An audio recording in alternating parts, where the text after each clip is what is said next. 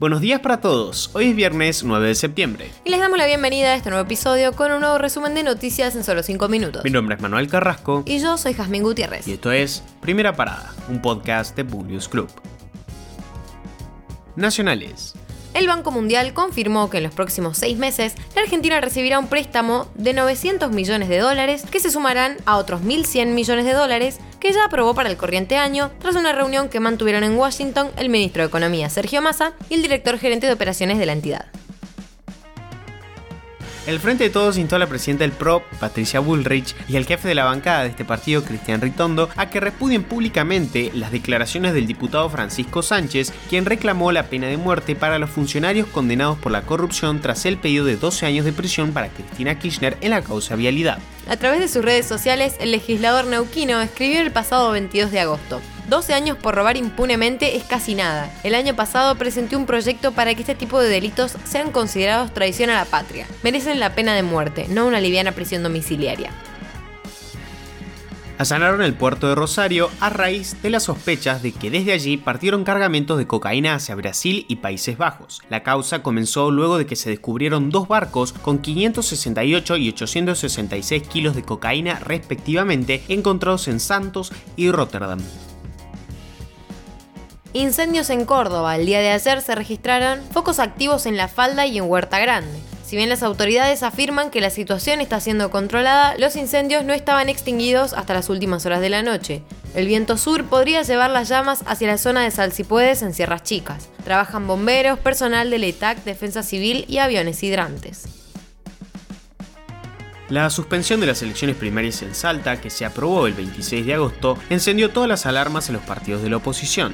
Se transformó en la primera provincia en suprimir las PASO y por eso, principalmente desde Juntos por el Cambio, empezaron los cuestionamientos a la medida. Desde la oposición pidieron que no se extienda a otros distritos de la Argentina. En ese sentido, la portavoz presidencial Gabriela Cerruti negó la posibilidad y enfatizó, el gobierno no quiere suspender las primarias. Internacionales murió la reina Isabel II a los 96 años, dando por finalizado el reinado más largo de la historia. Isabel conoció siete papas, 12 primeros ministros y muchos hechos históricos como la llegada del hombre a la luna, la Segunda Guerra Mundial, la caída del muro de Berlín, entre otros tantos. Muchos países realizaron homenajes simbólicos por su fallecimiento.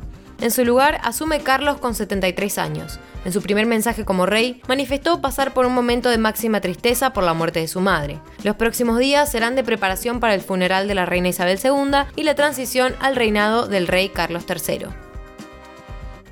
Un preocupante informe presentado por la ONU Mujeres advirtió que si el mundo continúa el actual ritmo de progresos, alcanzar la igualdad de género puede llevar cerca de 300 años. Hacen falta más de 200 años para cerrar las brechas en materia de protección legal y en eliminar las leyes discriminatorias, 140 años para alcanzar la representación equitativa en los puestos de poder y el liderazgo en el lugar de trabajo, y al menos 40 años para lograr una representación igualitaria en los parlamentos nacionales, según lo que expresó la ONU.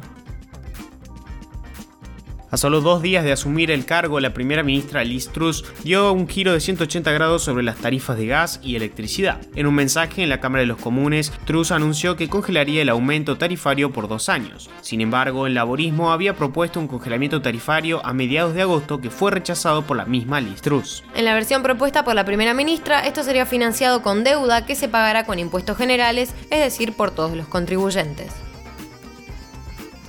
La ONU, a través de un informe, explicó que la humanidad retrocedió cinco años de progreso por causa de la pandemia. El índice de desarrollo humano cayó consecutivamente en dos años, 2020 y 2021. El documento señala la pandemia como uno de los mayores motores de un retroceso mundial y a varias crisis políticas, económicas y ambientales que no han dado tiempo a los pueblos a recuperarse. El retroceso es global, impactando a más del 90% de los países del mundo. Aunque las consecuencias de la invasión rusa de Ucrania en los alimentos y en la seguridad energética no se han calculado hasta ahora en el índice del año, sin ninguna duda el panorama para 2022 es sombrío.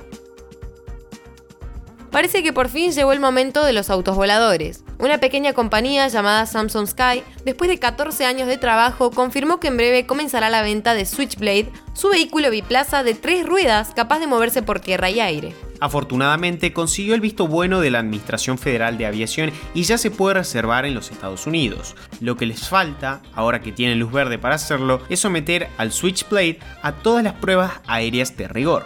Y recién después de eso, siempre considerando que todo salga como esperan, lo podrán poner a la venta. Con esto los despedimos por hoy. Gracias por escucharnos. Te pedimos que compartas nuestro podcast a tus amigos para que podamos seguir creciendo y llevándote las noticias. Envíanos tus comentarios o sugerencias en nuestro Instagram public-group. Los esperamos la próxima semana en un nuevo episodio de Primera Parada. Que tengan un muy buen día.